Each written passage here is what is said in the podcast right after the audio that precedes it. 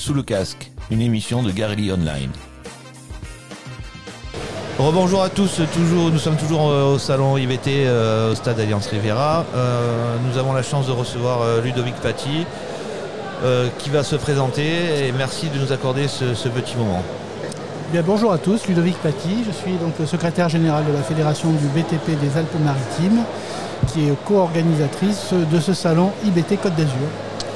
Bien, parfait. Alors, euh, moi j'ai quelques questions à vous poser si vous voulez bien. Comment la fédération soutient-elle ses membres, notamment dans le cadre d'événements comme le salon IBT mais écoutez, c'est le rôle d'une fédération professionnelle que de faire en sorte de valoriser euh, d'abord euh, les métiers qu'elle représente et puis de donner l'opportunité à ses adhérents de présenter ses activités, tous ses services qui sont à disposition des clients. Mais notre rôle, c'est de voir un petit peu plus loin aussi, effectivement, puisque aujourd'hui, très spécifiquement, nous avons une, cible qui est celle des jeunes, pour les inciter à s'intéresser au métier du BTP, à s'informer, à être sensibilisés à toutes ces opportunités de carrière qui sont immenses et qui, euh, je pense, euh, peuvent offrir euh, une belle vie professionnelle à tous les jeunes motivés et qui se sentent concernés par leur avenir. D'ailleurs, soit dit en passant, on va avoir fait un tour euh, de partout. Il y a vraiment du monde, il y a vraiment beaucoup de jeunes, c'est vraiment intéressant. Euh, en tant que secrétaire général, quels sont les principaux enjeux que vous identifiez pour le secteur des travaux publics? Le principal enjeu à court terme aujourd'hui, c'est de générer de l'activité parce qu'on sent pointer euh, d'ici quelques mois une grosse difficulté en termes de conjoncture. Donc déjà, bah, la première difficulté, c'est de soutenir l'activité. Euh, nous risquons euh, à partir de, du mois de l'année prochaine, euh, des quelques mois de fin d'année, je pense, souffrir un petit peu en termes de logement, notamment le logement neuf.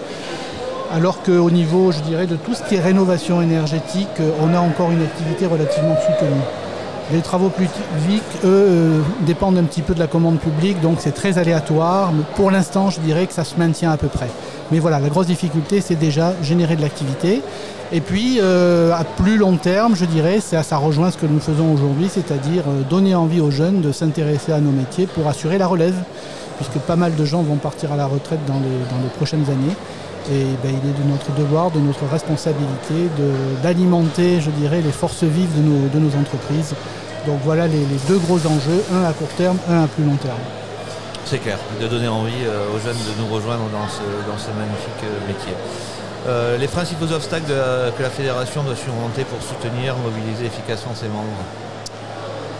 Ah, le principal obstacle, c'est la mobilisation de ses propres membres. Parce que si tout le monde est bien persuadé, euh, je dirais, du bien fondé euh, de nos actions, de nos actions de lobbying en particulier, de nos actions syndicales, de nos actions d'information envers les jeunes, la difficulté, c'est de trouver le temps, et 24 heures souvent ne sont pas suffisantes pour un chef d'entreprise, donc trouver le temps pour participer à ces actions. Donc notre rôle, c'est effectivement de mobiliser nos troupes et puis bah, de, fédérer, parce que c'est notre vocation, une fédération doit fédérer autour de, ces thématiques. Justement, M. Batti, euh, euh, comment la fédération assure-t-elle une, communication efficace avec ses membres et partenaires?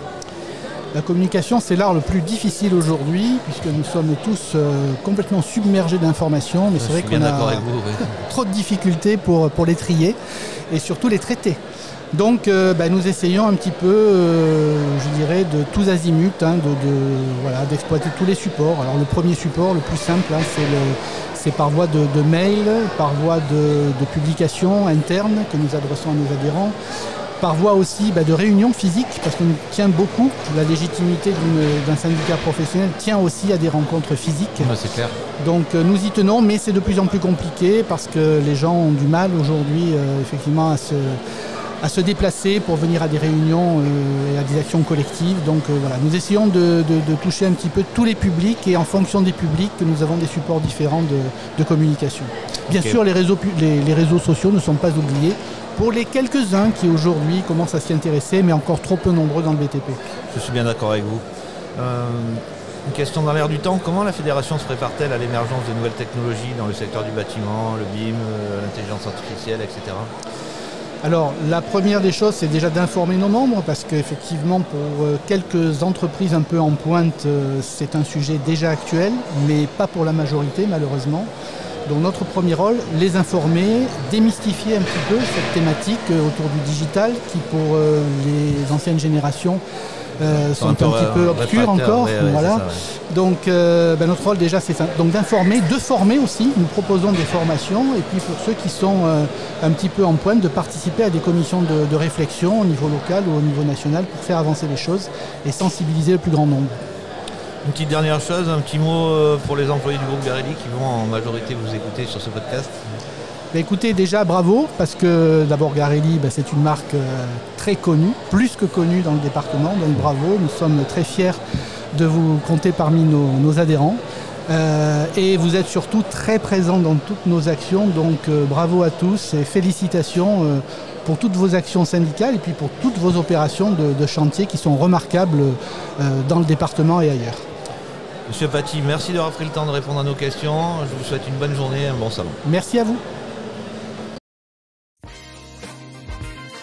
Vous avez écouté Sous le casque, une émission de Garelli Online.